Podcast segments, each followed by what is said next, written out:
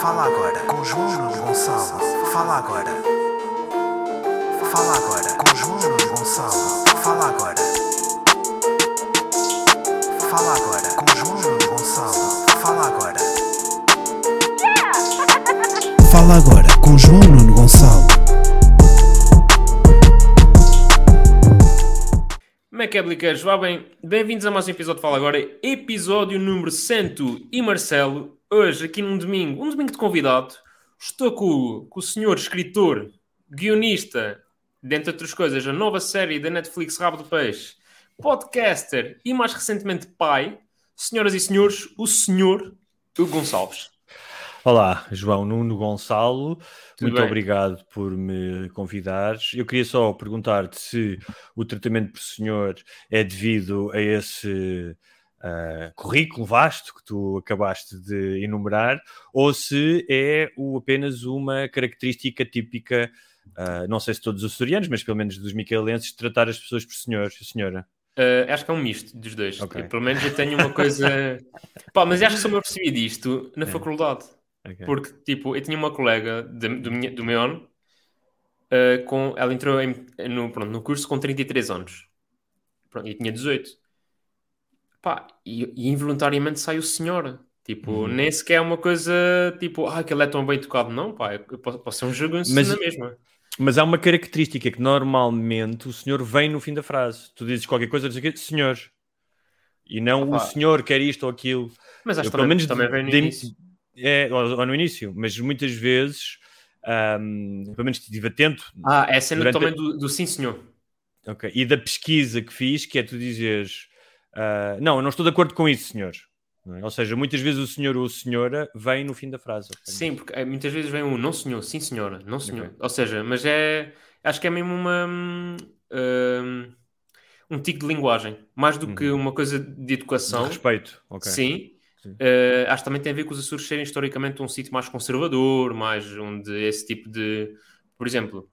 Não fui eu que Aqui- disse, atenção. Não fui eu que disse. Não, não, não, não. Não, Eh, não por exemplo, aqui no continente, por exemplo, os alunos de secundária assim, tratam muito os professores por setor, né? Setor, setora. Sim. Existe esse- Lá ninguém, ninguém faz isso, ninguém. Como é que Aliás, tratas um professor no liceu, então? Professor, professor Ok. tal. E nos sítios mais rurais, vá, existe muito o senhor ou, ou senhora professora. Mas, Por exemplo, tenho no tia- Brasil, onde eu morei, eu acho que isso já não é, não é tão comum, mas mesmo a minha geração, ou seja, pessoas com 40 ou com 50, ah, em alguns meios tratam os pais por senhor e senhora. Ai, o senhor ou E nos senhora. Açores também existe isso. Ok. Uh, por exemplo, hum, ah, vai-me fazer. uh, Um pai vira-se para um filho, vai fazer este recado. Eu, Sim, senhora. Ok. Tipo, isso é, ou seja, isso- é- é- acho que é mesmo uma questão de, de de linguagem que, que ficou. Mas então, ó ó, Hugo, fala lá sobre isto. Como é que, como é que um gajo pá, que tem a sua carreira feita, tem a vida feita, Hum. foi recentemente pai, tipo, está na sua, e de repente, como é que vem Açores e rabo de peixe para a, a sua pacata vida? Ah, bem, em primeiro lugar, os Açores não apareceram na minha vida apenas Agora, com, eu sei, eu com a sei, série.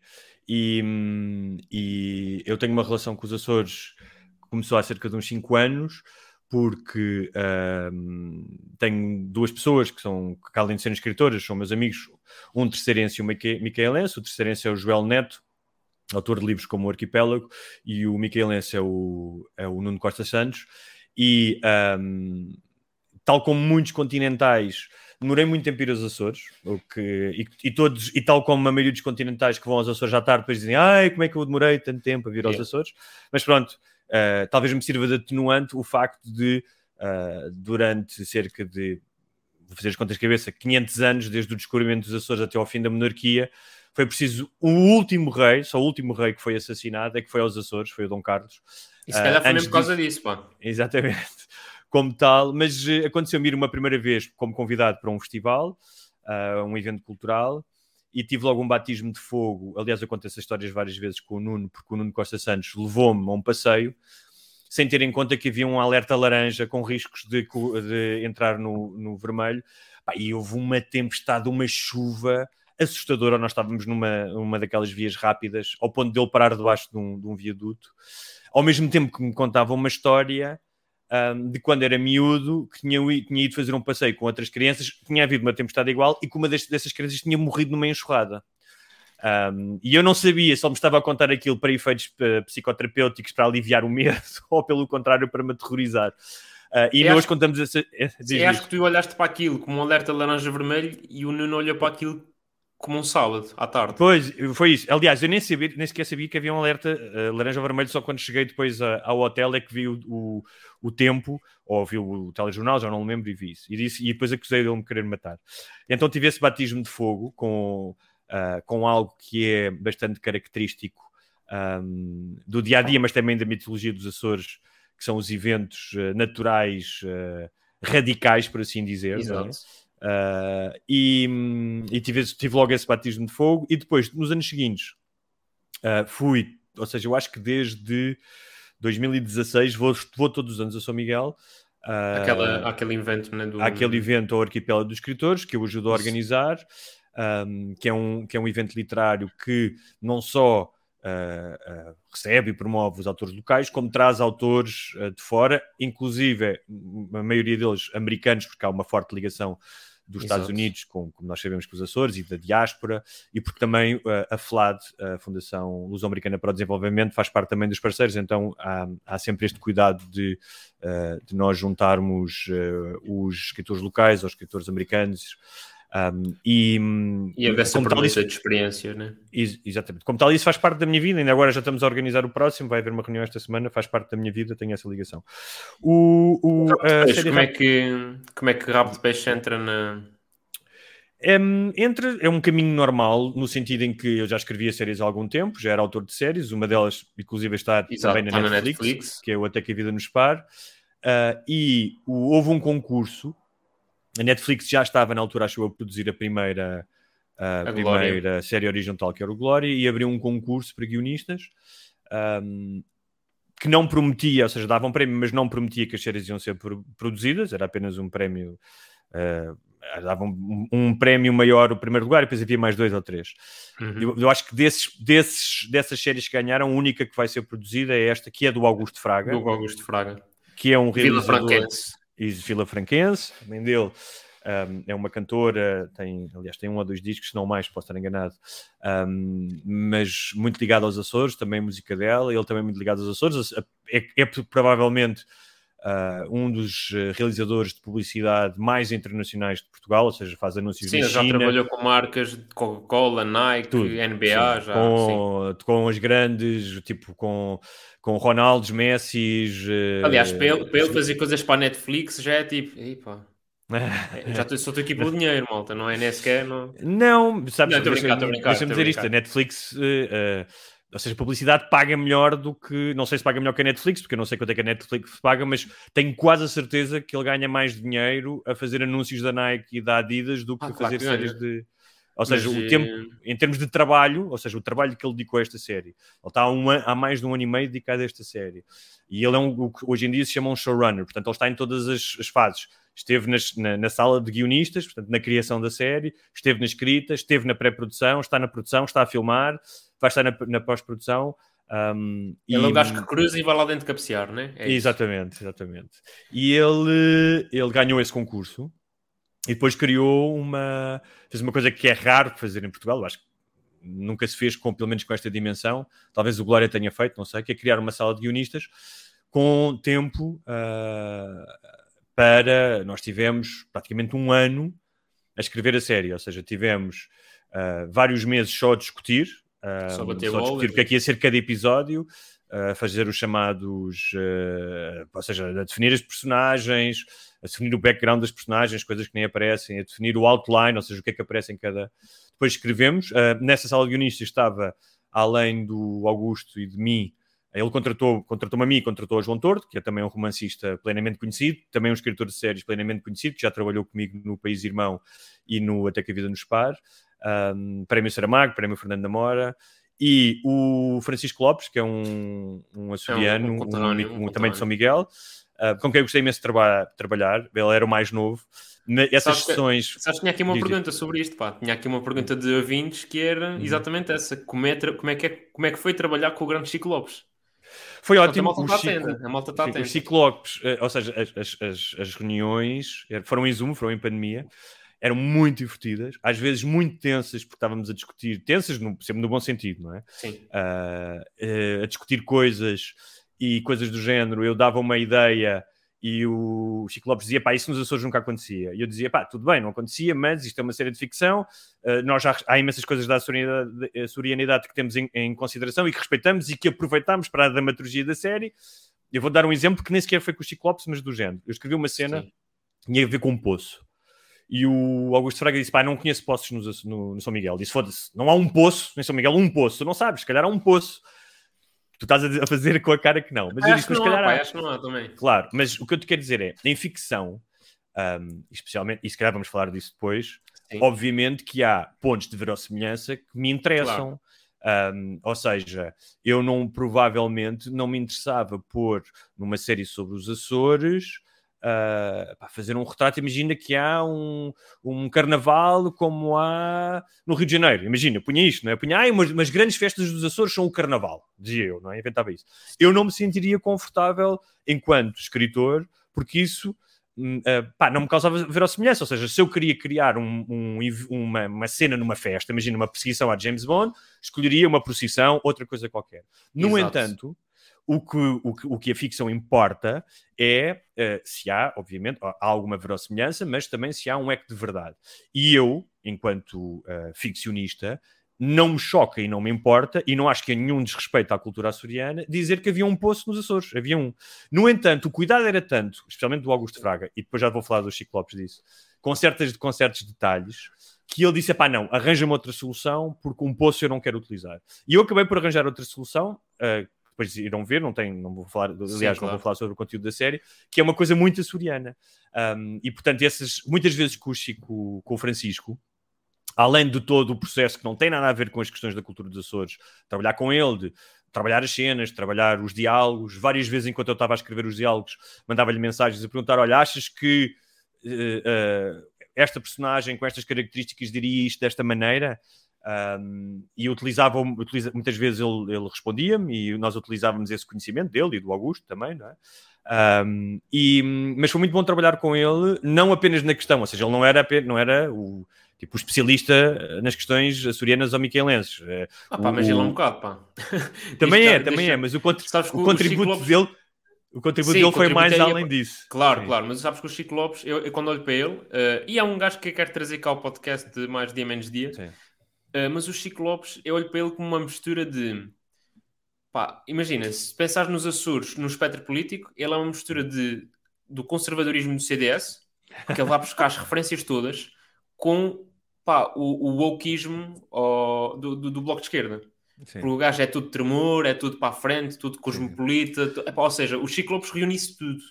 Nós Lopes tivemos, consegue aliás, dizer havia- qual é a banda, a banda, a banda que bateu nos- em São Miguel ou na- em São Pedro, em Ponta Delgada. Sabe qual foi a banda que bateu nos anos 70? Como sabe qual é a banda que tem um gajo que é descendente de um tio açoriano que está agora em Londres a bater? Tipo, o gajo sabe isso tudo. Olha, ele realmente é uma enciclopédia sobre questões de cultura pop eh, açoriana. Uh, mas há uma coisa que eu tenho, um, um dos meus grandes orgulhos de ter, ter trabalhado nesta série, são vários, foi ter feito com que o Francisco Lopes tenha visto pela primeira vez o First Blood, que é o Rambo 1, ele nunca tinha visto. Uh, uh, e, uh, e depois, obviamente, aí começou a enxurrada de filmes dos anos 80, alguns que ele não tinha visto, e começou uma troca. Havia muita troca disso. Nós, às vezes, Ok. estávamos a, a debater uma cena e eu lembrava-me de uma cena de um filme do David Mamet, e então metíamos a cena, ou o Fraga lembrava-se de uma cena de um filme qualquer ou de uma série e nós íamos buscar, e havia muito, havia muito essa, essa troca. Inclusive, havia uma série que ele nos mostrou que não é. já mitológica e clássica Charles Negros, mas era uma série açoriana, que agora não me lembro o nome, O Barco e o Sonho. vi- Talvez. Havia uma cena que se passava. Eu lembro de ver essa cena numa tasca. Havia, havia um, havia um, um, uma- um sítio regular da série que era uma tasca, um café. E Uhum. havia uma discussão. Lembro de estar a ver uma discussão, acho que era um pai e um filho, ou entre uma mãe e uma filha. Um, mas sempre que ia desencantar alguma coisa, uh, por exemplo, vídeos musicais do Betancourt, do. Como é que ele se chama? Do. Do Luís Betancourt, do Zé Exatamente, do Camões. Luís, do Luís, dos do vídeos musicais do Luís Betancourt dos anos 80 e 90 ah, foram desencantados, ora, ora pelo Augusto, ora pelo, pelo Francisco. Um, então essa troca foi muito engraçada. Agora, a maior, uh, a maior divergência não era continentais com açorianos, mas era muitas vezes uma questão geracional. Eu, o Augusto okay. e o João estamos acima dos 40 e o, apesar de sermos, apesar de sermos millennials, é agora és capaz de estar a ouvir o meu filho que está a chorar. Não, tranquilo, está tudo bem. É tipo, ele, ele já se vai calar. um, e era mais, eh, apesar de nós ainda sermos considerados millennials, ele, é, ele era o millennial da, do grupo e muitas vezes nós tínhamos saídas que eram no âmbito do wokeismo eram claramente uh, politicamente incorretas uhum. e ele era a nossa consciência dizer, pá, não, não, não digam isso, ou não sei que eu ficava, não digo escandalizado, porque ele tem um grande jogo de cintura, mas era muito engraçado. Sim. Havia certas coisas que nós já dizíamos só para provocar o, claro, claro, claro. Lopes. Não, mas isso acho que numa equipa de guionismo faz parte. Mas olha, mas pegando é. nisso, nesse choque, hum, pronto, que, que durante o processo criativo, tu não sei, como é, como é que tu lidaste? Ou seja, isto foi anunciado há duas semanas, esta série, uhum. e a minha pergunta para ti é: uh, estavas à espera de receber tanto amor dos açorianos? Uh, não, não estava à espera de receber tanto amor dos açorianos. Sabes, eu, eu, eu, trabalho há mais de 20 anos, uhum. uh, desde artigos e crónicas nos jornais, a séries de televisão, a livros é um ofício no qual tu tens que aceitar e aceitas desde muito Sim, cedo. Tens estar que tem uma exposição e, e, que estás sujeito a esse escrutínio. Um, há uma crónica que eu li há muito tempo uh, de um escritor e filósofo inglês chamado Alain de Botton, em que ele explicava, ele dizia isso, e dizia sem nenhum tipo de sobranceria. Disse, eles escreveram um artigo no Guardian, esse artigo era no Guardian, uh, é um jornal que é comprado por 500 ou 600 mil pessoas. Não serão as 500 ou 600 mil a ler o artigo, obviamente, mas se eu tiver alguma coisa que desagrada a alguém ou, ou cometo algum erro, a exposição desse meu erro ou de alguma coisa que desagrade, não é a mesma do que se tu tiveres um trabalho, imagina que tens um trabalho que é vais à casa de alguém arranjar uma coisa, não é? Ou seja, essa uhum. tua, uh, o, teu, o desagrado de alguém contigo limita-se a esse evento. E tu tens que aceitar isso. Depois, ou tu és do género que achas que tens que interagir e justificar o teu trabalho e entrar numa discussão, ou então tu achas que o meu trabalho fala por si e eu aceito as críticas, um, exponho menos ou mais a elas, sendo que um, uh, eh, há que ter ainda em conta além disso, ou seja, aceitar as críticas, como eu disse, e, uhum. e, provavelmente haverá sempre críticas. Eu lembro, ainda há pouco tempo, estava a falar sobre, fui falar sobre um livro meu e alguém disse, apontou uma questão sobre uma personagem. Eu disse: Olha, tem toda a razão. Uh, se calhar devia ter. Não me custou nada dizer. Era provável que deveria uhum. ter desenvolvido um bocadinho melhor essa personagem. Era uma coisa de enredo, não era uma coisa importante. Sim, sim, sim. sim. Isso não me custa nada, não me custa nada assumir isso. Um, mas há aqui dois aspectos importantes. Um é, obviamente, que nós temos de ter em conta o tempo em que vivemos e o tempo em que vivemos, no sentido em que um, uh, ah, muitas vezes, uh, e através do que eu chamo um acelerador do ultraje e um acelerador da. Pode ser do ódio ou do grito ou, ou da indignação, que são as redes sociais, causa um género de ruído, muitas vezes limitado no tempo, que não tem par com as pessoas que gostam e querem ouvir e estão, estão curiosas. Portanto, uh, parece que causam muito mais ruído e vi muito mais pessoas a enviar-me o tal amor, entre aspas, como tu disseste, uhum. do que todas as outras pessoas que disseram eu quero ver a série, estou muito curioso, isso tem boa pinta. Dito Sim, isto, sabes... deixa-me deixa só acrescentar mais uma coisa, peço desculpa, que é. Um, não, diz, diz que eu já digo, diz agora para Não, eu estava, eu, epá, tive o cuidado, por exemplo, esta, eh, esta semana liguei a um, amigo meu que está a participar na, na série. Tenho hum. vários amigos a participar, mas liguei um em específico, tipo, olha como é que isso está a correr. Tem tido muita gente, vocês têm encontrado muita gente, tipo, nas filmagens, têm encontrado muita malta, tipo, a dificultar-vos a vida, e ele diz, epá, a gente está a gravar em sítios mais ou menos conhecidos e nem tem lá ninguém. E, e a mim faz-me sempre lembrar, e eu já tinha dito isto em off, quando o Guilherme Duarte, quando foi aos Açores, fez uma crónica na altura sobre o medo de andar aviões, e na altura faz referência a um avião que se despenhou uh, nos anos 90 e que exacerbava ainda mais o medo dele de andar de aviões. E isso foi visto como um ultraje, porque foi o gajo de fora a falar mal da SAT e foi o gajo de fora a, a gozar com a morte de dezenas de açorianos. E, e, na altura houve um grande, pá, durante três dias, é, uma, é normalmente é o tempo médio destas Sim. polémicas de redes sociais. Uh, durante três dias, pá, pessoas com alguma importância, e quando eu digo, pá, estou a falar médicos, políticos, empresários. Pá, a, a, qual- pá, houve um gajo, isso eu nunca, pá, nunca mais eu esqueci este momento. Houve um gajo a convocar uma manifestação à porta do Teatro Micalense, no dia do espetáculo dele, e era um gajo que estava em Lisboa, do alto do seu, do seu apartamento no Parque das Nações. Normalmente é isso, não é? Uh, de repente tu tens muitos uh, Oscar Schindlers de rabo de peixe, ou seja, há Sim, pessoas, e, e já podemos falar disso, ou seja, eu percebo perfeitamente que haja pessoas que tenham reservas, que uh, possam achar que é um aproveitamento, e já, já E vamos até- achar, eu atenção, percebo que as pessoas tenham, posso, posso dizer porque é que acho que não devem ter. Agora, é inquestionável, sou, sou alguém que não, não quer ver, que há muita gente que aproveita uh, uh, este, aproveita e ateia a indignação.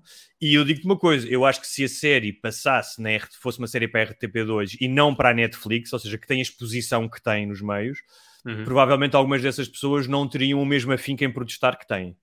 Um, Uh, sabes, mas acho que, o, o- eu acho que há pessoas que são mesmo hum, talentosas nisto do, do- Claro. do, do protesto. mas dá, é mas dá, mesmo- uma picazinha, dá uma picazinha maior quando há mais exposição, quando há mais atenção. claro. Uh, também o, Mas deixa-me- volume, o volume de informação e o volume de. Claro, E a, tua, não, e a exposição que tu tens, ou seja, Claro. se tu estás a, a criar um post em que utilizas a palavra de Netflix, o próprio algoritmo vai-te expandir Claro, ah, claro, claro. ah, a rede de pessoas a que tu chegas. Mas eu queria dizer outra coisa, e mais uma vez ah, digo isto ahm, como uma constatação, tu aprendes isso e, Uhum. e- faz parte do teu trabalho, não é? É como, pá, como um médico ver sangue, não é? Tipo, ok, faz parte do trabalho. Ou como, como um taxista ter trânsito, apanhar trânsito, não é? É o que é Exato. que é, se tu pensares, quando sempre que há um prémio Nobel nas redes sociais, eh, as pessoas têm sempre uma opinião. Ah, não conheço, nunca ouvi falar, ou é bom, ou é mau, Exato. Bob Dylan, porque é que ele ganhou? Tu nunca ouves o mesmo tipo de, nem, a, nem em quantidade, ah, de não vês a quantidade de opiniões quando é o prémio Nobel da Física ou da Economia. O que eu te quero dizer é, como sejam os livros e especialmente as séries e os filmes, são coisas que fazem parte do dia a dia das pessoas, desde crianças, que estão na tua casa, que estão na tua sala, que parecem coisas fáceis de fazer, não é? Eu já, já- eu cheguei a conhecer pessoas na minha vida que não sabiam que as séries, ou as novelas, ou o que fosse, eram escritas, ou seja, Exato. nunca tinham concebido que havia um guião, que havia alguém que imaginava aquilo e que as pessoas tinham que estudar o papel. Eu acho que, que as pessoas falam sobre ah, a ficção, seja ela audiovisual ou literária, com uma facilidade com que não falam, por exemplo, com um cirurgião que faça transplantes, não é? Ninguém, Claro, claro, não. ou seja, já, já existe, tu sabes, por causa da internet, não é? Estás num jantar e alguém pode dizer, ah, mas eu li na internet que o diagnóstico é este e eu, eu tomaria isto, não é? Falar com o médico. Mas E também já há mais conhecimento. Também, por exemplo, Já. há, há 10 anos. Há 10 anos do público geral, ninguém sabia quem eram João Quadro e João Frederico Pombares. E hoje em dia, Claro. tu não só, não só sabes o nome, como sabes a cara. Claro. Mas Já existe ninguém, também seja, o- o ninguém, oposto. ninguém, ninguém chega a uma sala de urgências eh, com um apêndice inflamado ou rebentado e diz: Olha, Sr. Doutor, sabe o que eu acho? Olha, eu acho que vou-lhe dizer quais é que são os passos que o senhor tem que tomar de forma a tratar-me eh, deste problema que eu tenho aqui dentro de mim. É? Eu por acaso E- faço e isso, mas eu sei que eu, sou um, eu faço isso, mas sou um bocado, um bocado chico esperto, pá. Eu digo lá, chego lá e digo, olha, eu estou aqui com uma infecção, eu estou aqui com, com uma, uma erisipela no pé. E ele, ah, mas como é que o senhor sabe? Eu, confia. mas mas eu, eu percebo que as pessoas Mas sim. se- é mais fácil opinar sobre, sobre um, Não, uma e história. Agora, é e, a, e a última coisa que eu te queria dizer, que é, eu comecei por dizer isso, que é, tu escolhes falar sobre isso ou não falar, não é? E Claro. esperas que o trabalho fale por ti. E muitas vezes, imagina, tu escreves um livro e há pessoas que podem não gostar do livro e tu dizes, olha, ok, não gostou, escreveu alguma coisa ou, ou gostou, um, e tu podes escolher interagir ou não. Normalmente, o teu trabalho está feito no momento em que tu escreves o livro ou a série. Não faz sentido tu isto discutir para uma, para uma rede social e dizer, não, não tens razão porque eu queria dizer isto, queria dizer aquilo. Para mim não faz sentido. Um, mas sujeito-me às pessoas gostarem ou não gostarem. Era só, ou seja, a esta altura do campeonato, se eu ainda achasse que aquilo que eu faço era unânime, pá, tinha que ser uma pessoa completamente uh, fora do que é a realidade. Um, no entanto, a única coisa aqui em relação a esse amor vindo dos Açores, e sem ser esse amor aranha que tu falaste, realmente vem muito amor dos Açores, porque há muitas pessoas nos Açores ou que me conhecem, ou que conhecem outras pessoas, ou que estão curiosas sobre a série. A questão é, ninguém sabe. Nós É estamos isso. a falar, nós estamos a falar de as pessoas um no viram uma Netflix. premissa, ouviram algumas coisas, alguma, três ou quatro pontos, alguns deles que nem estão na série, ou seja, que estavam no- na versão que foi a concurso e que foram tiradas, alguns aspectos, que eu não vou dizer coisa que são, uh, mas que as pessoas falaram longamente e que nem sequer estão na série, estão a falar de uma coisa, começaram a falar que não estava a ser filmada. Nós estamos a falar de quase 7 horas de televisão e mais de 350 páginas escritas, que é, mais, é um livro, é um romance. As pessoas não sabem. E, no entanto, quando, normalmente quando tu juntas desconhecimento e convicção, dá merda. Dá merda no sentido que tu erras. Toda a gente, Claro, eu já claro, fiz isso. não. Eu já falei convictamente de uma coisa que não sei. E, Normalmente, pá, ou tens sorte ou então enganas-te. E, E eu viste falar, não- eu viste alguém falar indignado, compraste Todos aquela nós- Ou seja, o que eu indignação estou a dizer é, disseste, aquilo que aconteceu, já toda a gente fez em algum momento da sua vida. O que eu acho é que com Twitters e redes sociais e com, com instigadores profissionais, ganha, durante os tais três dias, um, um balanço e uma relevância que eu acho que não é representativa e vês isso noutros aspectos. Por exemplo, se fores ver movimentos de extrema-direita ou extrema-esquerda, Uhum. políticos, quando há um assunto de repente do dia, não é? Polémico, ah, ganham uma atração nas redes sociais que não tem representatividade na, na- ah, Na ah, na na sociedade em sociedade. geral. Ou seja, se fores, se fores fazer uma sondagem aos 10 milhões de portugueses ah, sobre esse tema que está polémico, a maioria das pessoas não lhe daria a mesma importância. E eu acho que isso aconteceu também aqui. Há- Mas é isso que eu queria dizer que é, as pessoas não sabem, não sabem sobre o que é que é a série. Depois podem dizer, podem Pois, criticar. foi o que eu disse, o, o- o episódio passado do podcast, eu, pronto, eu falei um bocado qual era a minha opinião sobre a série e, e Hum. tal como tu disseste, eu tenho as minhas reservas, mas estou bem entusiasmado, tipo, o que é que vai sair daqui? E aliás, eu também falei muito da, da gestão de expectativas, que é, quando me falaram disto, falaram disto como documentário, que não é. Isto não é um é documentário, é uma todo. série. Não, uma série Pronto, ficção. logo, logo aí há, há- há não sei quantas indignações que vão de cona, né? Sim. E, e aqui é uma questão de, pá, de, de esperar para ver. A gente não pode falar mal de uma série com base num trailer que nem sequer é um trailer, é, é um, é um vídeo. Não, aquilo não é um trailer, gravado. isso é outra coisa. É, Aquilo é um não é um trailer, grava- é uma, um é uma gravado- promoção de quatro, at- de quatro Cinco. atores, Cinco de cinco atores, Gravado de- no carro. gravado no carro, de um elenco de dezenas de pessoas, onde há vários açorianos, por exemplo. Um, mas um, era aquilo que eu te estava a dizer, que era uh, quando estás a escrever uma série, estás a escrever uma série, podia não ser para a Netflix, não me interessa. Eu escrevi agora um livro passado nos anos 40. Uhum. Um, uh, não há ninguém, quer dizer, se calhar ainda haverá alguém vi- vivo que esteve a viver nos anos 40 que pudesse dizer, olha, não era bem assim. Mas há uma questão que é. uh, se as pessoas, e há outra coisa aqui, que as pessoas não, não foram ver quem é que estava a fazer a série, ou seja, não Claro. foram ver o trabalho do Augusto Fraga, não foram ver o meu trabalho, não foram ver o, o trabalho do João Tordo.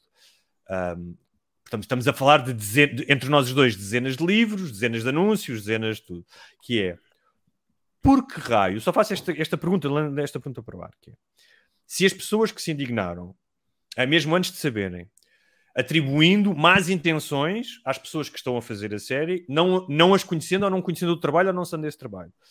Ah, se essas pessoas veem em si próprias um virtuosismo da defesa daquilo que acham correto, para, neste caso para rabo de peixe, por que razão é que elas podem ser ah, defensoras de alguma coisa e virtuosas nessa defesa e as pessoas que fizeram a série não partirem para a escrita da série com a mesma boa fé? Porque é que têm que partir com dolo? Não me faz sentido a mim, ou seja, eu nunca parti para nada que fizesse, nunca escrevi um livro, e as pessoas que vão ler os livros, ou os livros do João, ah, ou as pessoas que trabalharam comigo, que elas não têm conhecimento, com a má fé de ir, ou seja, mas que raio de pessoa existirá, não sei, mas no, Não, no- no meu universo, é ver. que raio de pessoa é que parte para fazer um trabalho, um trabalho que quer que seja bem feito, que chegue ao maior número de pessoas, que tenha, ou seja, e as coisas que eu escrevo são coisas que têm, espero eu, tenham, sejam lúcidas, pertinentes, tenham profundidade psicológica, tenham, tenham uma verdade que é o que é típico da literatura ou da boa ficção, que seja universal e intemporal, desma- desmascar a, a, a realidade, ou seja, que vá mais fundo Uhum. e que possa tocar e tu possas dizer, epá, olha, eu sinto isto, ou, ah, ou crio um laço emocional de uma identificação, por que raio é que nós haveríamos de ir fazer uma coisa para denegrir ou desrespeitar as pessoas? Isso não cabe na cabeça. Tipo, não é, é, não- é, não- o- é o estigma. de que- Pronto, é- é- é- isto aqui é- eu penso que muito que é, que é o complexo de inferioridade que existe. E ia ser porque epá, eu nasci naquele ambiente e percebo muitas das coisas. Que é, por exemplo, nos Açores existe uma ofensa real e genuína com o facto dos continentais não saberem quantas ilhas têm os Açores. E muitas eu, por vezes eu exemplo, sei, e sei dizê-las do, do grupo ah, ocidental. Não, mas eu faço a pergunta ao contrário, grupo- que é- Desculpa, do grupo ocidental para o oriental e do oriental para o ocidental. Sim. E eu digo sempre a essas pessoas que é, tu, tu sabes quantos distritos tem Portugal? Hum. E normalmente não sabem. Ou seja, sim, sim. isto não é uma coisa de. E, e, e, e uma coisa que na verdade é ignorância, ou, ou pouca cultura geral, Desconhecimento, ou, é? Para quem tem este complexo de inferioridade, isto é, louco, é uma afronta. É que tu não sabes. Então não sabes que a Ribeirinha fica ao lado da Ribeira Seca. Por acaso agora não sei se é, se é ou não é, mas, mas, mas estás a perceber. E, e Mas sabes que isso, nasce isso daí. acontece. e Isso mas acho que é- deixa-me só acho- acabar. Eu penso Diz, que diz. eles também olharam para a má fé aqui, porque pronto, primeiro és de fora, ou, ou grande parte das pessoas são de fora e Netflix é de fora, mas depois foram ter currículo e viram amigo de Guilherme Duarte, senhor que gozou com os aviões. E aí já foste. Eu não sei se as pessoas querem viram isso, sinceramente. Não, não viram, não um ou dois viram isso. Era humor, era humor. Era humor. Ah, e depois, talvez, mas, mas estavas a dizer essa questão, acho que não é exclusiva dos Açores, é exclusiva da natureza hum- não, é, não, é típica da natureza humana. Os portugueses embirram imenso com os espanhóis. Eu vivi em Espanha há 4 anos. Exato. E Os espanhóis estão-se a cagar para Portugal. E quando eu digo que estão a cagar, não é por soberbo ou acharem que são melhores, é. Outras hum, coisas. Pá, tipo, até gostam e gostam de dizer, ah, pá, Lisboa adoro e não sei o quê, mas tem outras coisas que se pensar. Normalmente Normalmente há um- desse, exemplo, desse exemplo, mas com brasileiros, que era. ah, porque uma das coisas que eu estava aqui a, a pensar no episódio passado era sobre. Faz, faz sentido a série ser com pronúncia, sem pronúncia, ah, que se com pronúncia de que tipo, se faz sentido haver mistura de pronúncias. Pronto, estava aqui a refletir e depois chegar à conclusão que, mesmo que seja o português standard, que é o que, que pelo que eu percebi é o que vai acontecer, o português pronto, standard, exato. Os ah, porque eh, uma das coisas que me, que me diziam é: ah, para chegar ao público brasileiro, o público brasileiro vai ver aquilo com legendas, ou dublado, porque os brasileiros veem quase é tudo com legendas ou sim. dublado. Sim, ou sim. seja, isto é uma, é uma- esta questão da pronúncia é uma coisa meramente a nível de Portugal e, e que no máximo Isso é vai e, assim, eu não 100 sei qual é que não, não, não me pronuncio sobre isso, nem qual é que é a escolha da produção. O, o que eu posso levantar, ah, ah, que eu levantar é se eu fosse produtor, imagina que eu era produtor daquilo e me vinham falar, Uhum. eu dizia assim: ok, nós temos não sei quantos atores, não é? Uns- alguns a fazer de rato de peixe, outros que não fazem de rato de peixe. É quanto tempo é que eu preciso de um coach de dicção, quanto é que isso me vai custar, quanto tempo é que eu preciso para colocar estes atores, uma vez que em Rabo de Peixe não há atores suficientes, comunidade, para fazer, para preencher todo o elenco ou para fazerem de protagonistas, qual é que é, em termos de produção, se eu escolhesse a opção do- do- da pronúncia, Da pronúncia. qu- quanto tempo é que eu preciso para que eles comecem, falem igual ah, a uma pessoa de rabo de peixe e um, se isso é execuível ou não, ou seja, é, é possível fazer, eu imagino que mesmo para um ator açoriano que não seja de rabo de peixe, não seja muito fácil fazer aquele sotaque. E depois Não, é, é, pá, eu consigo, mas eu também sou Franco Bastos dos Açores. Eu também sinto Ok. que. Mas não deve ser fácil. Mas a questão, é, a é, questão- é. eu, assim, eu percebo. a que- nós falámos longamente sobre a pronúncia. Há Claro, piadas na série sobre a questão da pronúncia. Piadas no sentido até a, a gozar com os continentais, não com a pronúncia Claro. dos Açores. Ahm, ah, era uma coisa recorrente. E eu percebo que isso faz parte do, do imaginário ou da, da- da, ah, de um certo orgulho um, açoriano. Agora há aqui uma questão, e eu aproveito também para dizer isso, que é mais uma vez em relação às críticas, que é um, uma série de ficção, seja ela da Netflix ou não, não é um documentário, não é um trabalho etnográfico, ou seja, ela não existe para dizer que ah, como é que se faz o cozido nos Açores, quanto tempo é que está, qual é que é a origem das, das, das festas de Santo Cristo, ah, da relação com as superstições por causa dos- do, do, ah, do vulcanismo e, e do- e dos, da- da- ah, dos, dos sismos, imensas coisas que nós. Agora, é engraçado, no outro dia estava a ver versões antigas do- dos guiões e há imensas coisas que tiveram que saltar, imensas coisas sobre a questão dos Açores. Por exemplo, havia uma referência, havia uma piada, vê lá, a uma cena que aconteceu na terceira durante, durante a ocupação espanhola ahm, dos Filipes de Portugal, Uhum. em que uma, um batalhão, não, não sei a linguagem militar, foi expulso, um, um batalhão de espanhóis foi expulso da terceira porque houve uma largada de touros bravos que investiram sobre. mano. E havia uma piada sobre isso, não é? Pá, que é uma coisa tipicamente açoriana. Vem um invasor, utiliza os touros, tem a ver com as touradas, havia uma coisa que era pá, super idiocia- Específica. ou seja, é uma idiosincrasia típica do- e que saiu por. Ah, tens que cortar cenas. por- O que eu quero dizer é quando estás a escrever uma série desta dimensão, e mesmo que não fosse esta dimensão, por mais que tu queiras utilizar aspectos, alguns folclóricos coloridos, como este, que não têm grande importância para o enredo, e depois tens outros que interessam para o enredo, que é, há uma série de, é engraçado, porque há uma série de questões que foram faladas, do estigma, da insularidade, do esquecimento, da falta de respeito, que dramaticamente nós utilizamos a série porque nos interessa, dramaticamente. Ou seja, tens Claro. um sítio onde as pessoas são ostracizadas, são esquecidas pelo poder local, regional, central. Não é? não é só, não é pela Netflix. A Netflix até agora, Isso, a Netflix até agora, não, que eu saiba, não teve Não, foi- qualquer não foi Netflix na que originou. gestão. Claro, na não foi a gestão, Netflix que criou o estigma de rabo de peixe. O estigma de rabo Claro. de peixe é uma coisa que existe há décadas. Ah, Antes da e cocaína, mal- que e é uma mal coisa que as pessoas não sabem. Mal, mal estaríamos se uma série tivesse essa capacidade de estigmatizar ainda mais uma comunidade já estigmatizada por questões super complexas. Ah, nós falámos com ah, psicólogos que trabalham com pessoas locais, falámos com pessoas locais, ou seja, nós informámos sobre isso. E há aspectos, como eu digo, essa é a ironia de tudo, que são utilizados para atacar a série, que são tratados na série, ou seja, as personagens vivem esses dramas. Agora, não é uma série neorrealista sobre ah, o. pá, Até porque a Netflix não teria interesse nisso. Sim, não foi essa série que foi vendida. Agora, mas esses problemas estão lá. Há uma série de... é engraçada. eu Estava... Vi algumas coisas que mandaram a dizer: olha, engraçado, eles estão a dizer isto, isto, isto, e isso está retratado na série. Mas as pessoas não podem estar à espera, eh, espero que não estejam à espera, porque senão seriam desiludidas, que um- uma série de ficção seja uma espécie de lista dos seus, ah, das suas ofensas e dos seus desagravos. Isso não existe. Ah, e repara, isso aconteceu. Sopranos, uma das melhores séries de sempre, pá, uma qualidade literária ao nível dos melhores romances eh, de Tolstói ou de quem quer que seja. Houve pessoas que diziam não, porque os Sopranos dão um retrato errado do que é Newark e do que é a comunidade italo-americana.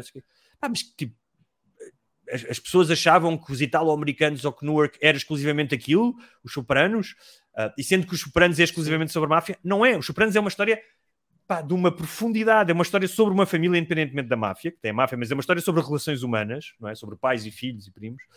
Um, e é isso que, que nós tivemos em conta, que é, uh, não esquecendo aspectos da, uh, da cultura açoriana, uh, que estão muito presentes em todos os episódios, aspectos mais locais da comunidade de rabo de peixe, nós não, não vamos fazer, como tu disseste, um documentário um, uh, sobre a vida do dia a dia de rabo de peixe. Mas vou-te Claro. dar só, só, só mais um exemplo, que era uh, quando nós visitámos rabo de peixe, por exemplo, uma das coisas que nós notámos, detalhes, um detalhe que notei era, é apenas um pequenino, um, pequenino, um pequeno- detalhe, porque há imensos detalhes que estão lá espalhados, que era, uh, pá, que eu nunca tinha visto em lado nenhum, pelo menos daquela maneira, as famílias, normalmente até as mulheres, a lavar as fachadas das casas, as janelas onde estão os altares e a esfregar com.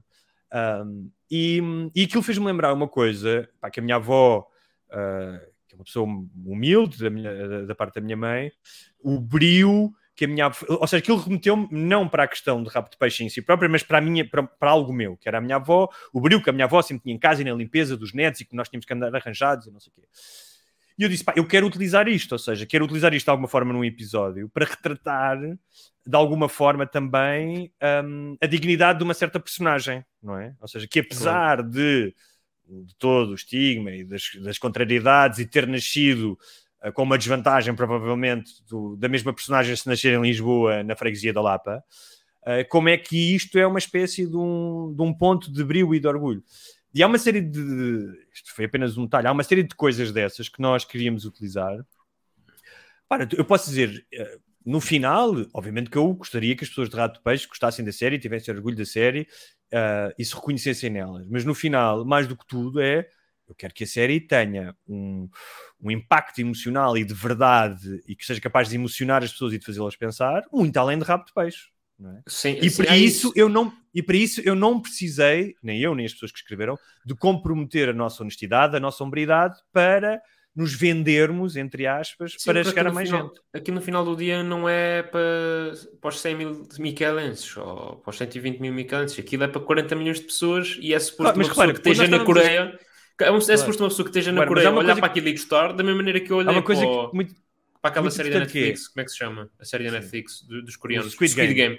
Sim. Como eu olhei para o Squid Game e gostei. Ou seja, Claro, mas repara, em nenhum momento, quando nós estávamos a escrever, nós pensámos, vamos fazer isto para 40 mil milhões de pessoas, não é? Nós o que pensámos foi, como é que nós podemos fazer isto uma série do caralho?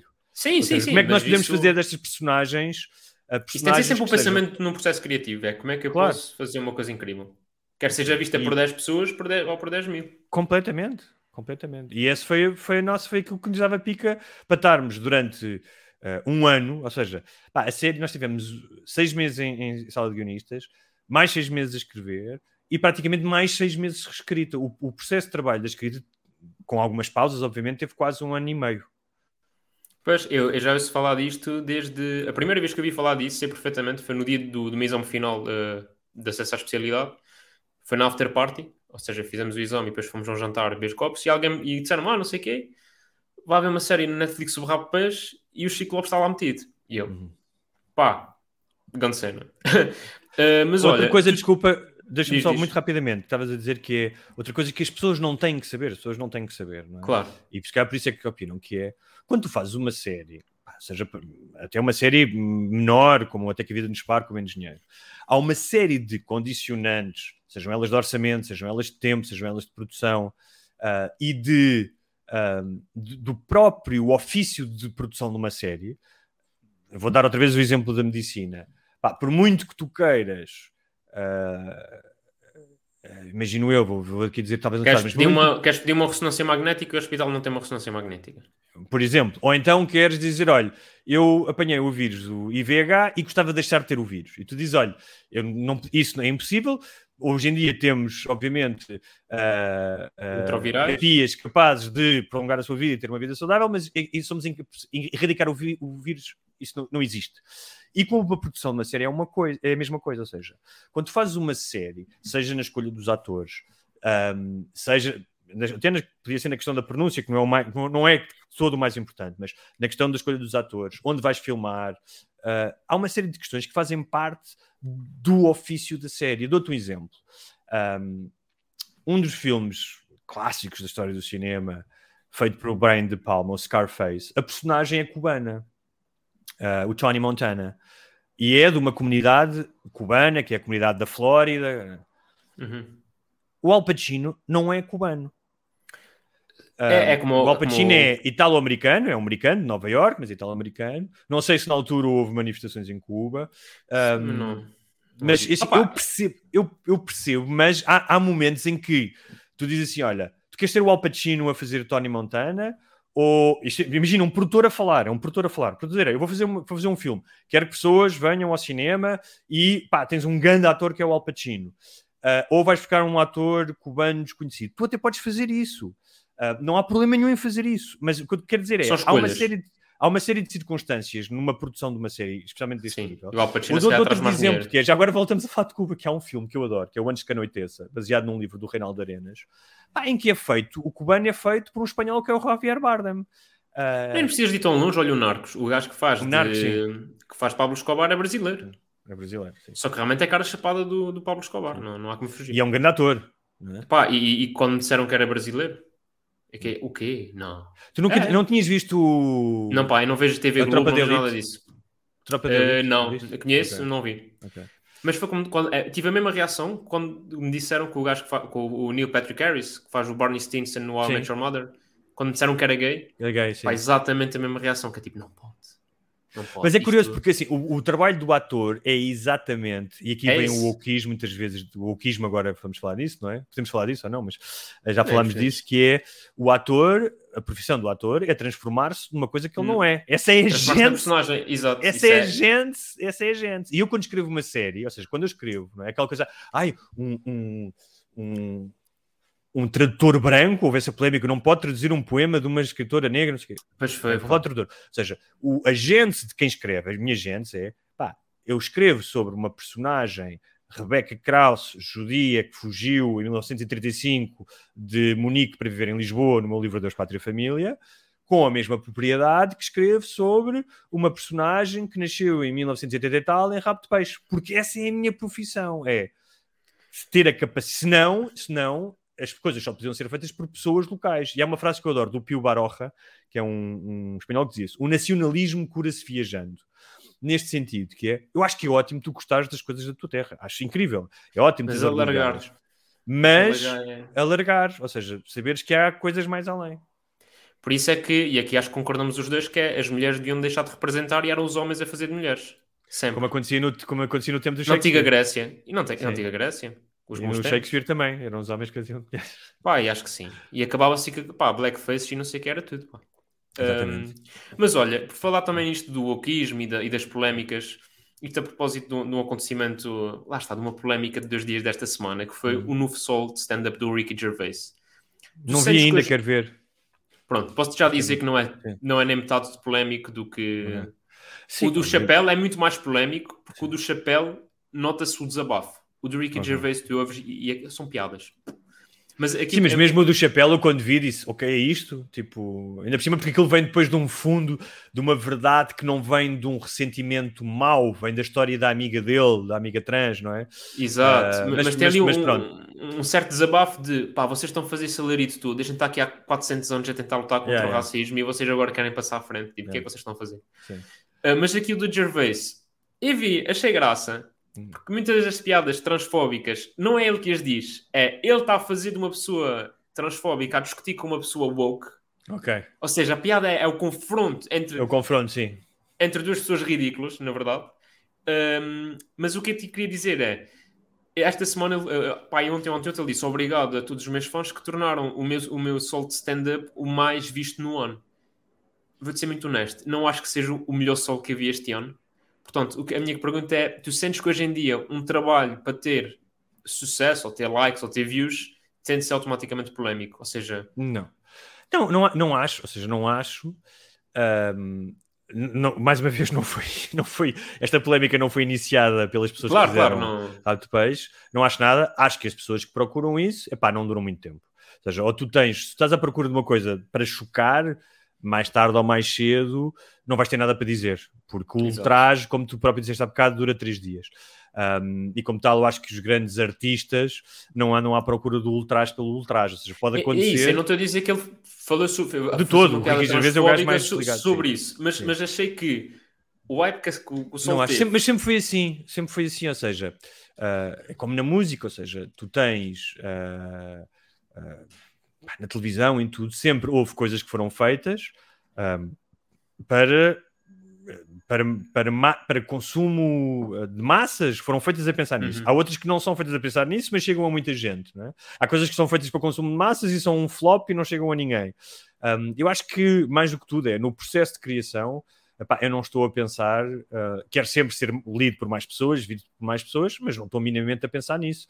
Uh, se não estava a escrever novelas, se eu queria ser visto por milhões de pessoas, estava a escrever novelas, não é? Podia fazer isso. Eu não acho que nós est- estejamos presos um, a, esse, a esse tipo de quase tirania da polémica. E como te disse, é, as pessoas que as pessoas que são boas naquilo que fazem não precisam disso e as que só fazem isso para chocar, mais tarde ou mais cedo vão desaparecer. Olha as Claro. pessoas, as pessoas que vão para o Big Brother, não vejo o Big Brother há muito tempo, por causa dos segredos, fazem coisas para chocar. Alguém Sim. se lembra do nome delas? Passado um ano? não é? Há, há um outro que vai ficando, mas são gajos que vão, vão reaparecendo. Já, já foram Secret Story, já foram agora ao Big Brother, agora voltaram ao Big Brother famosos. Ou seja, Ok. mas é, é, é malta que nos vence pelo cansaço, ok. não propriamente pela. Um, ah, olha, antes, antes que a gente. Pá, porque a gente já está assim um bocado da série, antes que me esqueça. Um, sei que há a possibilidade, Ah. eh, se tudo correr bem, vai acontecer, de uma segunda temporada. Eh, a minha questão, e penso que é uma questão de todos os ouvintes desse podcast, é: não dá para meter uma personagem em que seria tipo eu a mamar na boca da Kelly Bailey. Pois, olha, eu não, eu não digo. formulado, eh, talvez uma- formulado Um episódio, um maneira, episódio sim. inteiro sobre isto. no, já formulado de outra maneira, houve algumas pessoas que disseram que gostariam de conhecer a Kelly Bailey. O que eu te posso dizer em relação. Mas eu não quero conhecer. Pera, pera, se calhar percebeste. Eu não quero conhecer. Porque Pode ela, até- conhecido. Ela, É? está casa- ela está casada e não Exatamente. com isso. E estou a falar de trabalho aqui. Ó, ó, Will, concentra-te que isto é trabalho. Que é mamar na boca da Kelly Bailey para a Netflix. Para já posso dizer que nada está garantido em relação a uma segunda temporada, porque a Netflix nunca, nunca, nunca faz segundas temporadas sem ver como é que funciona a primeira. Claro, mas a gente também está aqui para dar views, né? Não sei, porque é que, então ponho uma coisa que é como não te podes fiar nisso, não é? Não te vais fiar no trabalho dos outros, porque é que não escreves tu uma série propões à Netflix, escreves, propões, consegues que eles produzam e depois consegues co- que eles contratem a Kelly Bailey, a Kelly Bailey para o elenco. Pronto, agora também É. estás aí a dar um flex do género. Ah, eu escrevi uma série para a Netflix para quem Não. consegue. Não, não, não. Eu só escrevi porque fui convidado. Mas estou a Sim, dizer sim. Que, é, que é uma maneira, tu fazeres, ires à procura disso. Não, atenção, eu não estou. Tipo, a Kelly Bailey não é propriamente a minha musa inspiradora, não é? Pronto, se fosse aí, eu, avançava com o nome tipo Daniela Roy, se calhar aí avançava. Uh, acho que valia o esforço de escrever uh, 355 páginas para, a Netflix. É pá, mas acho que também não. O que é que te custa, Hugo? Também uma cena, 30 segundos, para vários takes, porque eu não vou Eu não sei, eu não, eu não, eu não, normalmente não tenho contacto com os atores. Isso é já... Olha, isso era outra questão, pá. Outra questão que tem a ver com guionismo, ainda bem que falas nisso. Porque eu, eu, quando estava a pensar em perguntas para te fazer, eu lembrei-me de uma, de uma vez que eu vi o Pombares a falar sobre, por causa dos hosts da TVI, Uhum. que ele é um dos guionistas. É que, por exemplo, eu quando faço stand-up, eu controlo o processo de escrita, mas depois controlo o que acontece em palco. Tu, como guionista, ou Pombares como guionista, vocês o que escrevem para outras pessoas dizerem, depois sai do vosso controle. Ou seja, vocês até podem idealizar esta pessoa diria assim, então eu vou escrever como ela diria. E ela chega lá. Não, a, a parte como ela diria, ou seja, há coisas que tu és guionista, tu aceitas isso, que é a tua visão nunca vai ser a visão do realizador, por isso é que ele é um realizador, a menos que sejas tu o realizador. Hum. Dá sempre coisas diferentes. ah, ah, e as- ou seja, a visão, como é que é dito, como é que, é, como é que a cena é, é encenada, como é, que os diretores, como é que os atores são dirigidos, isso é uma coisa que tu tens que aceitar desde o início, não é? que pode estar mais perto daquilo ou que não. Ah, tens um caso clássico, há vários, mas tens um, caso conhecidíssimo do Quentin Tarantino, ainda antes de ser muito conhecido, já, já tinha vindo um guião, vendeu um guião ao Oliver Stone, que é o Assassinos Natos, e ele odiou o, o que o Oliver Stone, que é um realizador também tremendo, mas ele odiou o, o que o Oliver Stone fez com, o- com o guião dele. E portanto é algo que tu, também porque o Quentin é realizador, portanto tem uma visão apurada. Em relação, há uma coisa que, pá, nessas coisas, nisso, e pelo menos tive a sorte com os realizadores com quem trabalhei, sempre respeitaram muito isso, é o que está lá na página é para ser dito. E a minha experiência é hum, bons atores quando metem uma bucha é para melhorar, maus atores quando metem uma bucha é para piorar. Ah, e quando eu digo que está lá é para ser dito, não é porque eu sou um tiranozinho de que acho que aquilo que eu escrevo é um- tem, eh, tem o mesmo valor que tem a Bíblia para um fanático religioso. Não, é porque há um trabalho, ou seja, aquilo está lá escrito. É como, pá, é como tu estás a escrever uma piada, o punchline, ou seja, a Sim, ordem sim. das palavras, o Faz momento bem em que aquilo faz é sentido. dito as indicações de cena do que as pessoas têm que fazer. Está lá porque aquilo é resultado de um trabalho e é muitas vezes um puzzle, é, um, é, um, é, um, é como uma composição musical que tem um crescendo que pode ser tocado em, molto, ah, vi- ah, em, em vivace ou outro andamento e, portanto, que pode ter um ajustamento ou outro, mas está lá resultado de muito trabalho. E como tal, e nós falamos, falei isso com o Augusto e falei com, os- com com os outros diretores, é pá, o que está aqui é para ser dito assim, obviamente, com- sempre com a flexibilidade, às vezes, uma coisa, um ator pode, já me aconteceu, um ator até perguntar, olha, pá, eu acho que isto aqui não, não está muito bem, e dá-me uma solução, e nós mudamos isso, não, Uhum. um, não há problema, não há problema nenhum, mas normalmente, há, há repara, há escritores e realizadores, há um gajo que é o, o Noah Bobenbaum, agora não sei dizer o nome dele, mas que foi o gajo que fez o, ah, o Marriage Story, aquele filme com o Adam Driver e a Scarlett Johansson sobre um divórcio, em que ele diz, pá, tipo, o que está lá, eles dizem aquilo, vírgula e ponto, não há cá merdas, não, é, não há cá palavras, e os, atores, e os atores, quando vão trabalhar com ele, sabem que ele é de perfeitamente realizador, e é portanto não isso. vão, eu, eu vi um ator dizer, pá, não vale a pena eu estar a improvisar, porque esse não é o género. O Scorsese, por exemplo, o que faz é, gosta de improvisar, mas não, não normalmente não improvisa, ou seja, faz, faz ensaios, ah, deixa os atores improvisar, faz alguns takes de improviso e depois diz, agora vamos fechar. E aqui neste take já está os improvisos que nós decidimos que iam entrar. Que eu entrar. Cada, cada realizador tem depois a sua forma. seu de- método. Hum, pá, mais coisas fora do. Pá, porque eu tenho aqui uma. Aproveitando que tenho um, escritor de, de renome aqui no, neste meu espaço, uh, aproveitar para fazer um, um pedido que é. Eu sou um gajo que escreve bastante, pronto, Uhum. stand-up, também escrevo crónicas, escrevo guiões às vezes, uh, mas não sou um gajo que lê, pá. Uhum. E o que eu gostava de pedir era conselhos de leitura. Ou seja, que conselhos darias a um gajo que não lê para começar a ler? Bem, isso fazem essa pergunta muitas vezes. Bem, primeiro tem que ser coisas, temas que te interessem. Acho que não Claro. vale a pena estares a ler uma coisa. Opa, mas até, até peraí, onde é que está? Hum. Ah, não estás a ver daqui, peraí. Eu ali atrás tenho dois livros. não sei se Hum. consegues ver um, um laranja e um azul. Sim. O laranja, pá, vais-te rir, mas é o que é. É o Factfulness. Não sei se livro qual é de um- que é. Sim, sim, Pá, sei é que- que é. que- a, a premissa é muito boa, que é porque é que nós temos uma ideia tão negativa e pessimista do mundo quando a ciência Sim, sim. e a estatística e a matemática vêm-nos mostrar o oposto. Hum. E eu comecei a ler e achei super interessante, mas eu tenho esse problema que é começar a ler. Está meio esse livro.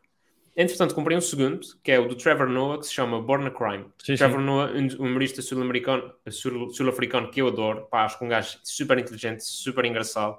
Tem uma história de vida incrível, que é nascer a partir de um crime, portanto o pai eh, era O pai era negro, suíço, branco e a mãe era é, exato, o pai era exato e, e nasceu durante o regime do apartheid. Em seja, que era crime um casamento interracial, um filho de um Exatamente, e durante anos ele achava que a mãe era, era, era a babysitter, ou pelo menos era a conversa que eles diziam para fora.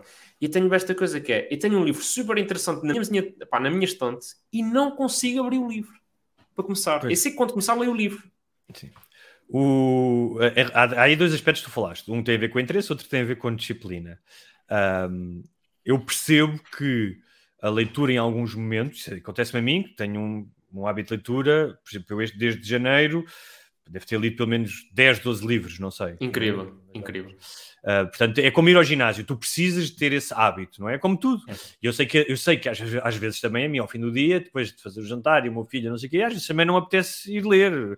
É muito mais fácil abrir o YouTube e começares a ver vídeos sobre ridiculous de gajos a cair, o que seja. Eu percebo isso.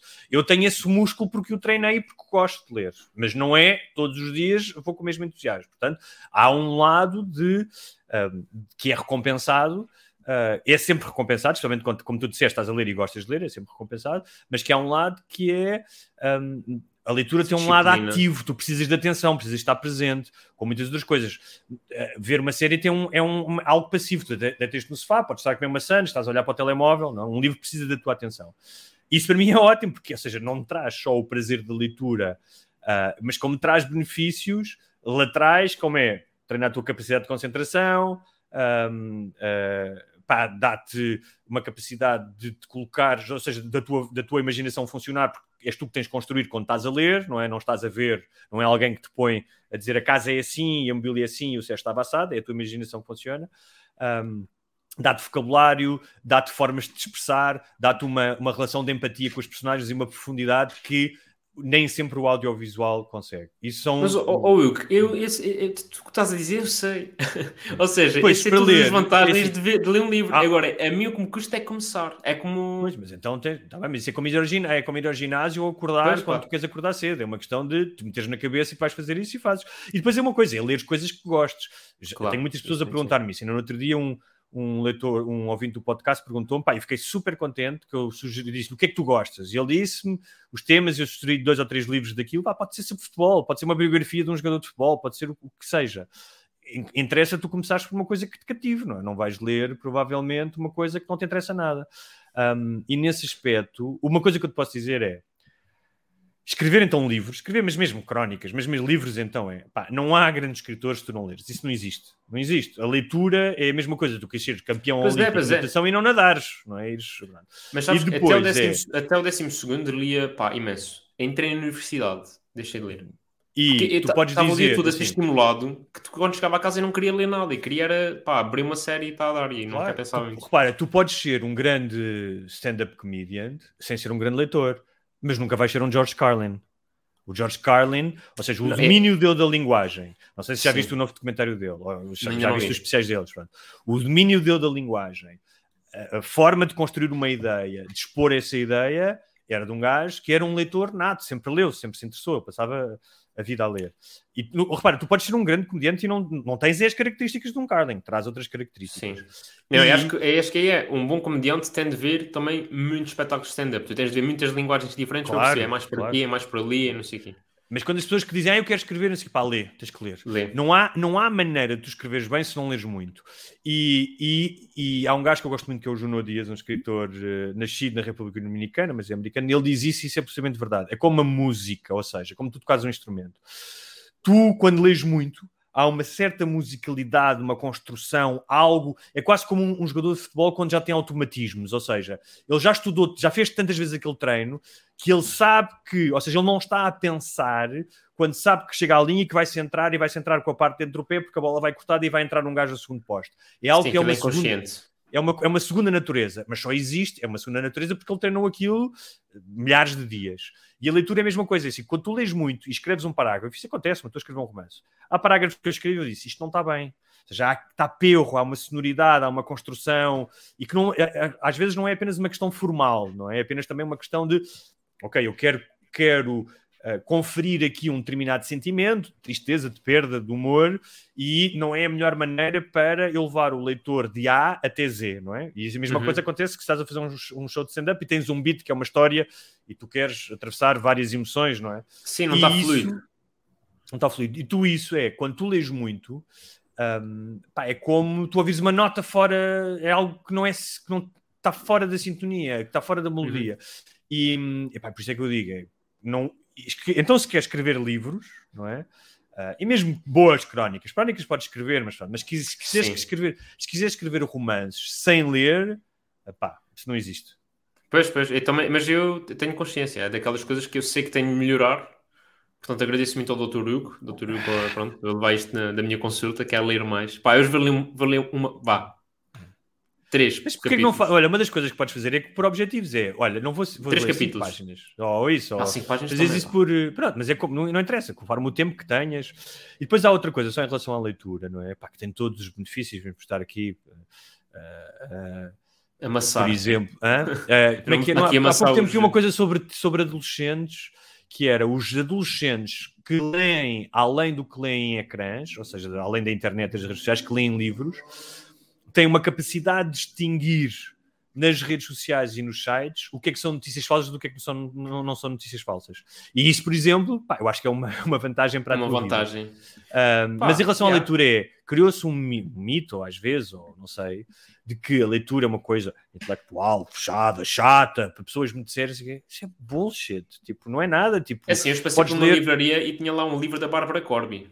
Portanto, não sei quem é, mas... é uma eh, influencer e não vale a pena. Hugo, ok. protesto. Protesto. Mesmo, mesmo, mesmo, mesmo outros livros, tu podes gostar de policiais, podes gostar de ficção científica.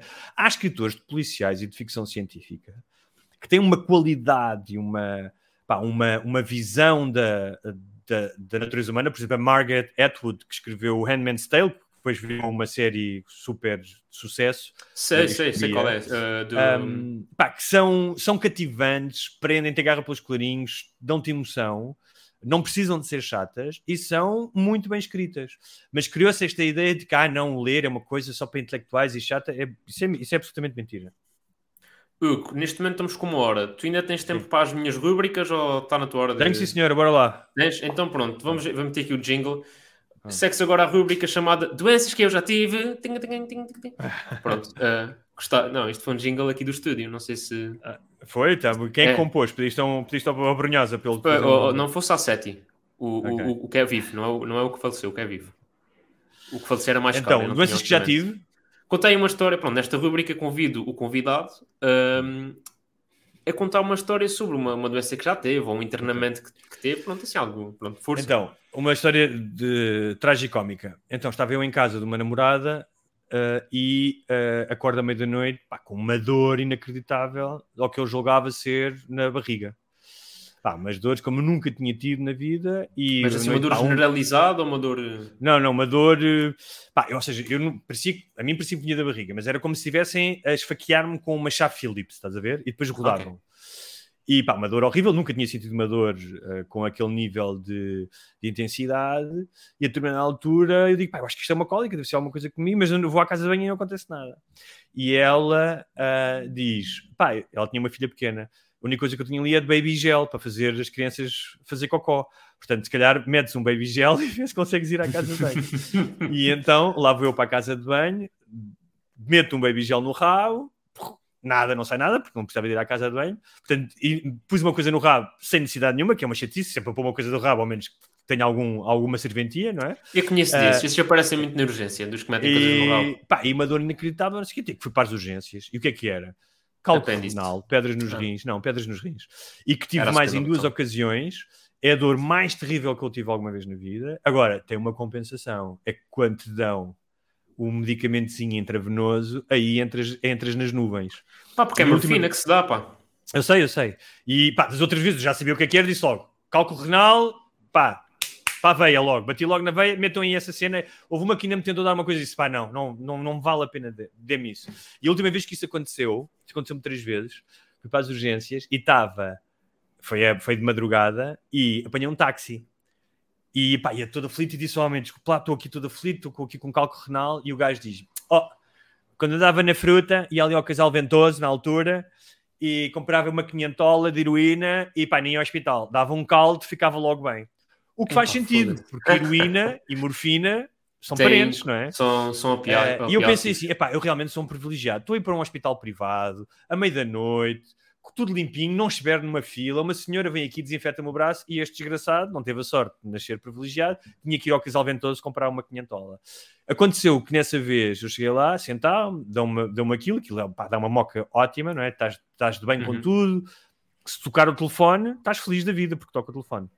E então estava a passar uma reposição de uma etapa da volta à França em bicicleta. Não sei se era o Eurosport ou não, às três da manhã. E eu fiquei a ver deslumbrado os campos da França, porque eles têm aquelas imagens de helicópteros, a ver Sim, sim, sim. verde, aqueles as árvores. Exato. disse, "Epá, França é mesmo bonito. Vou ter que visitar o sul de França para, para ter esta experiência. Portanto, essa foi a minha experiência que teve um lado pá, de dores horríveis, mesmo, mesmo terríveis, mas depois teve a compensação da morfina. Eu gosto de como eu dei-te a escolher uma história de uma doença que já tiveste e tu acabas a falar em consumo de drogas. Portanto, Sim. Pá, não, não, tá tudo, não, mas está tudo certo. Oh, Hugo, eu não estou aqui para julgar. Estamos aqui num espaço seguro. Eh, não, sabes que ontem, ontem uma, uma, tive, pronto, chegou uma menina à urgência e também, pá, exatamente como estás a dizer, e até lhe caí dado a moca intravenosa, Hum. pá, chorava, vomitava-se toda. Dei-lhe a moca intravenosa. Ele diz, pá, também me... Mas Mas estava era- com cálculo renal também? Não era, era o que nós achávamos que era. Depois vieram as análises e era mesmo uma infecção no rim. Fuck. É chamada pielon ferita aguda. Ok. Ah, antibiótico para a veia e foi tomar paracetamol para casa. Não, Ok. não, não, não, não se chateou muito, a senhora. Ok. Ah, mas pronto. E com isto vamos já... Pronto, mas não, não fica tão mocada como tu, como tu ficaste. Posso de... Não quis ir à França ver pessoas andar de bicicleta Não, pá. Não com quis, calções não quis. apertados. Não quis. Pronto, e com isso vamos à próxima hum, rubrica chamada Conversão de maletas. Taca, taca, taca, taca. Isto, convolução, pá, isto é palavra de quem lê. Isto não é palavra de quem vê séries.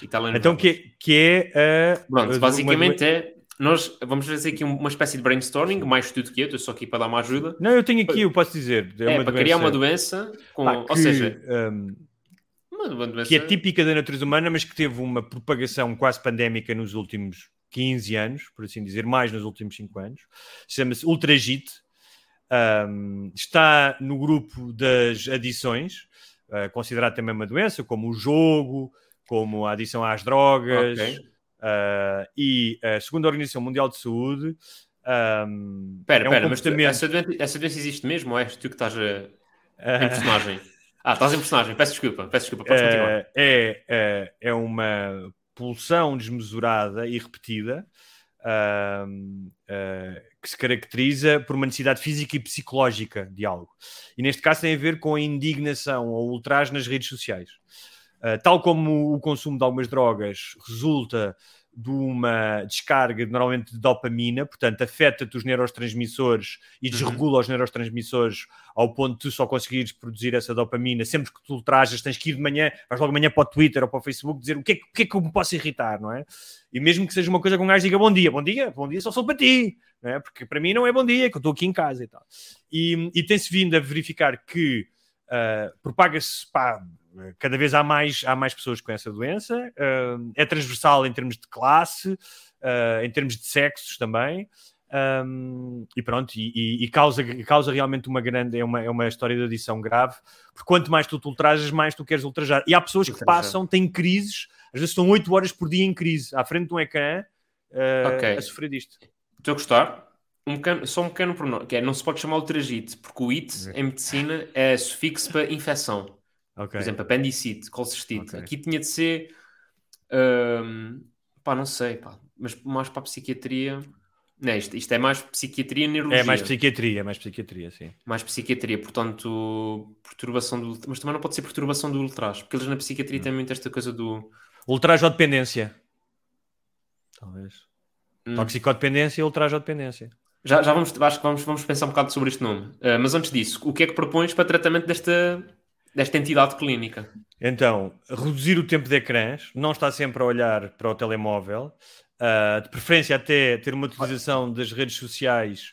Uh, assim, se for só os alcoólicos anónimos, tens que acabar completamente, não é? Não podes, não podes namorar com as, uh, com as substâncias, tens que cortar. Mas pronto, vamos tentar ser aqui mais moderados, alguma temperança na utilização e mais que tudo, não julgar que uh, as tuas uh, causas pessoais e as tuas ofensas são motivo para tu dizeres aos outros e ao mundo como é que ele deve ser. Portanto, seja, basicamente que é, é, que o mundo não gira à tua volta. Mas então, ou seja, achas que o tratamento desta, desta entidade clínica passaria pela psicoterapia? Por exemplo, também. E provavelmente e, com internamento. E... Eu diria, eu diria mesmo, em alguns casos, internamento compulsivo, sim. E, e diz-me uma coisa, e achas que, por exemplo, enfiar aquela coisa que te enfiaste no cu, achas que ajudaria?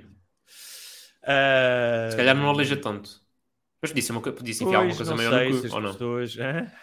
Por exemplo, aquelas pessoas que, que, que, pronto, que te deram muito amor agora nas redes sociais, algumas uh, de forma até bastante desproporcional, com ameaças de morte e, e, e de violência. Sim, prisão. Eu gostei muito que houve uma, houve uma palavra que eu já não, não, utilizo, não, não tinha há muito tempo. Eu tenho uma, no, uma das notas no meu telemóvel, é só palavras. Palavras que eu gosto, que leio, que é, sempre que não ouço, e então okay. tenho, sei lá, dezenas, centenas. E uma delas que acrescentei foi malfeitor. Uh, porque disseram que as pessoas estavam a fazer a série e eram malfeitores. E eu disse, esta palavra é ótima. Portanto, muito obrigado à senhora que escreveu malfeitor. Pá, acho que... Mas não desejava, não desejava ninguém. Bem, um baby gel não faz mal a ninguém. Se as pessoas estiverem prisão de ventre, tomem um baby gel. Mas não desejava. Não tenho nenhum rancor. Com essas pessoas não tenho nenhum rancor. A única coisa que disse é: há. Não sei, não são muitas, se calhar conta-se pelos dedos de uma mão, se calhar nem isso. Que são os Oscar Schindler de rabo de peixe. São pessoas que nem são de rabo de peixe, e que são pessoas que claramente estão a surfar a onda da indignação. É isso, pá. Estão a ir a todo o lado, vão a todos os sites, a todos os comentários, a boicotar, a, a, atribuir estas más intenções, que a Netflix está a explorar as pessoas e está, ou seja, a criar, a criar o um medo. Faz, sabe o que é que vais lembrar? Faz-me lembrar uh, os tipos da extrema-direita, criar o medo do outro, do, do uhum. inimigo, do papão, do, do cigano, do, do imigrante, e que claramente estão a tomar para as suas dores. Isto é muito típico que utilizam palavras como apropriação cultural, vão roubar isto aos Estados Unidos, não é?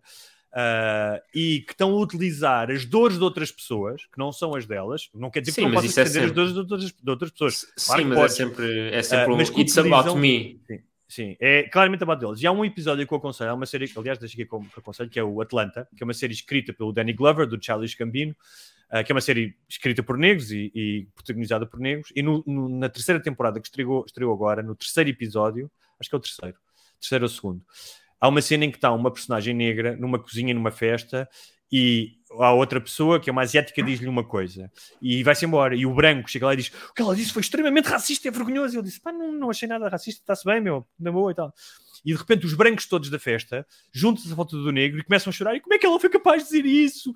E é humilhante, eu tenho vergonha do que ela disse. Ele disse: Man, tipo, eu é que sou negro, não foi racista, tenham calma. E todos juntam-se para linchar a mulher que disse isto ao negro, e o negro diz: que tenham calma, que não foi racismo. E, obviamente, isto é uma sátira, mas há pessoas assim. Pá, eu, e, eu, acabaste de me lembrar um espetáculo que eu tive no Porto aqui há, há um ano, pai, em que eu fiz pela primeira vez uma piada sobre o George Floyd. E na altura já tinha passado um ano do episódio de George Floyd e fiz uma piada. Não tive risos, só tive a cena do. E a única pessoa que se riu foi o único negro da sala. Eu também estava muito bêbado, mas ele achou genuinamente graça. E eu já fiz essa piada mais vezes com ele, sem ele, com outros negros. Epá, e normalmente as pessoas que ficam mais contidas não são os negros. Há negros que não acham piada, isso está tudo ok. Mas não, é quem está à volta, é que fica. Posso? Será que posso? Ah. Sim, mas uma coisa é tu ficares desconfortável e podes ficar desconfortável. E está tudo. Outra coisa tá é okay. tu tornares uma espécie, como eu disse, o Oscar Schindler, de que vais salvar rabo de peixe uh, atacando outras pessoas, não é? Ou seja, é uma, é, o, é uma espécie de sinalização da tua virtude. Olha como é que eu sou mais Sim, virtuoso é, do que é. todas as pessoas. E, e, e olha, é eu aproveito, isso. acabo como disse, é, só, só deixando esta questão, é se há pessoas que se preocupam com o rabo de peixe, mesmo não sendo lá, e que têm boas intenções, por que raio haveríamos nós de ter mais intenções? Especialmente se olharem para o nosso trabalho, não é? Se forem ver os nossos livros e as outras nossas séries. Pronto, olha, acho que a- a tu- o nome da tua doença podia ficar perturbação do ultraje major. Ok, ótimo. Fica Ah, assim deixa-me mais- só- fica- para terminar, deixa-me só dizer uma coisa o- aqui. o- o- o- a- a- a- ai, a short form fica pum. Tipo, porque também é é, bom, é porque sai é do bom. rabo, né? Depois vi Mas nos manuais, exatamente. Não, e depois sai do só uma rabo, coisa que é-. Por que raio é que tu fizeste uma story com uma fotografia minha, deu no Natal, na casa do meu sogro, que era um post que eu tinha feito das coisas que tinha comido. Então, estou eu com uma cara, com cara de quem acabou, de, ou seja, de ceia de Natal, não é? De quem está cheio e já vê uns pepinhos, com uma árvore de Natal atrás, e tu só pões isto. Hugo Gonçalves, um dos criadores de Rato Peixe. Não dizias que era, que era o teu podcast, não dizias nada. E eu pensei, Não, mas já está a dizer. Ah, ok. É que eu só vi esse. Eu pensei, isto é o gajo a dizer, este é o sacana que andou a denegrir-vos e está aqui a casa dele e vão atrás dele para lhe baterem. Foi o que eu pensei. Não, então, brincar, mas Tens de ver o contexto, tens de ver o contexto. Há stories antes e há stories depois. Eu sei, estou isto-. Estava a gozar contigo, eu vi isso. Pai, não Agora, sei, o acho que eu pensei é, porquê é que foste escolher uma foto minha no Natal? Deixa- Deixa-me justificar. Primeiro que o Natal é quando o homem quiser. Primeiro quando o Natal é quando o homem quiser, portanto Sim. tens de respeitar. Até porque eu Claro, sou católico, apostólico, romano e, e para mim é, é- o Natal foi ontem. Agora, não, eu fui fazer scroll no teu Instagram e onde é que está aqui uma foto em que ele esteja com a cara, que tipo a ver a cara e não tenha cenas a acontecer. Ok. Porque eu não sei se estás a par do teu Instagram, mas tem bem cenas a acontecer, que não Claro, mas tu fores ao Google e meteres Hugo Gonçalves, tens uma série de fotos institucionais que são feitas, por exemplo, dos meus livros. Sim, mas a minha ideia é também para criar aqui um tracking que é, mete uma foto, identifica, as pessoas vão lá ver quem é e tipo, vão-te Ah, insultar para os comentários. Isto também És um- eu- é pá, eu sou-. Sou um velho, meu, não percebo nada dessas coisas. Isto é de ciência. sim. O- Obviamente que eu podia ter de buscar uma foto tua do Pornhub. Eu ainda tenho, ainda tenho, eu não, o Pornhub, o que é isso? Eu ainda, ainda leio revistas gira, pá. É, é, agora que foi pai, fins que não sabe. Eu sou barbas, o sem barbas na língua, sei o que é que, sei o que, é que a casa gasta.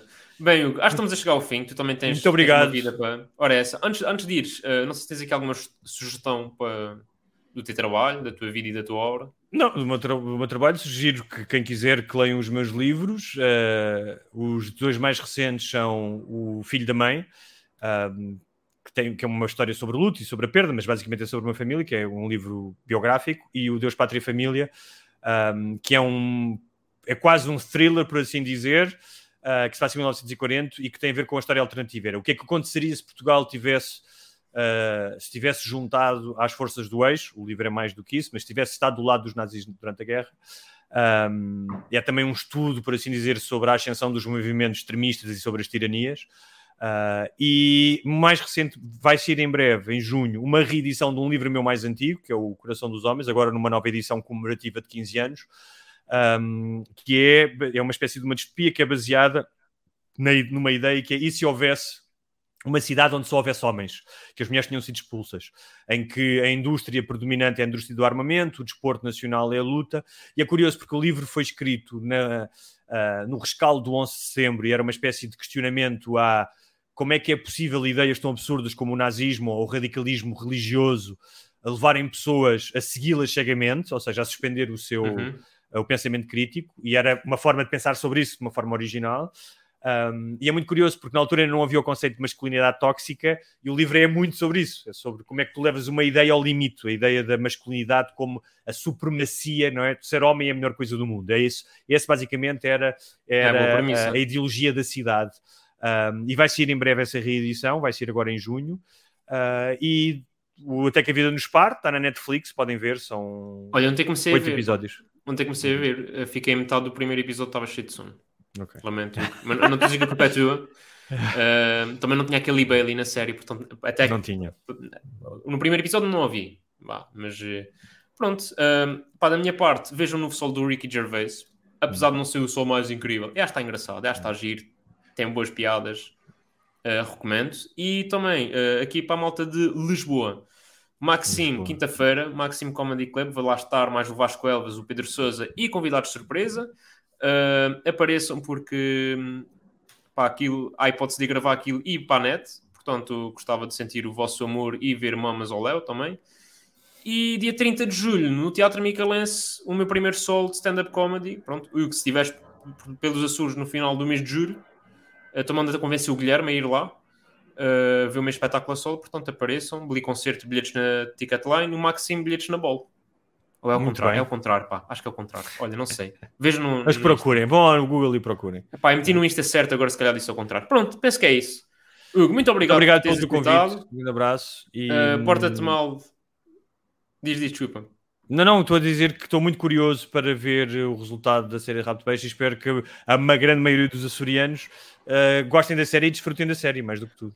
Ou então vai-te acontecer o que aconteceu ao rei Dom Carlos, que é vais morrer ali no terreiro do passo que te fodes. Pronto, senhoras e senhores, muito obrigado a todos por terem escutado, muito obrigado ao Hugo por ter vindo. Portem-se mal, abraço. mas com dignidade. Um abraço e força aí. Força. Fala agora com João Gonçalo. Fala agora. Fala agora com João Gonçalo. Fala agora. Fala agora com João Gonçalo. Fala agora. Fala agora com João Gonçalo.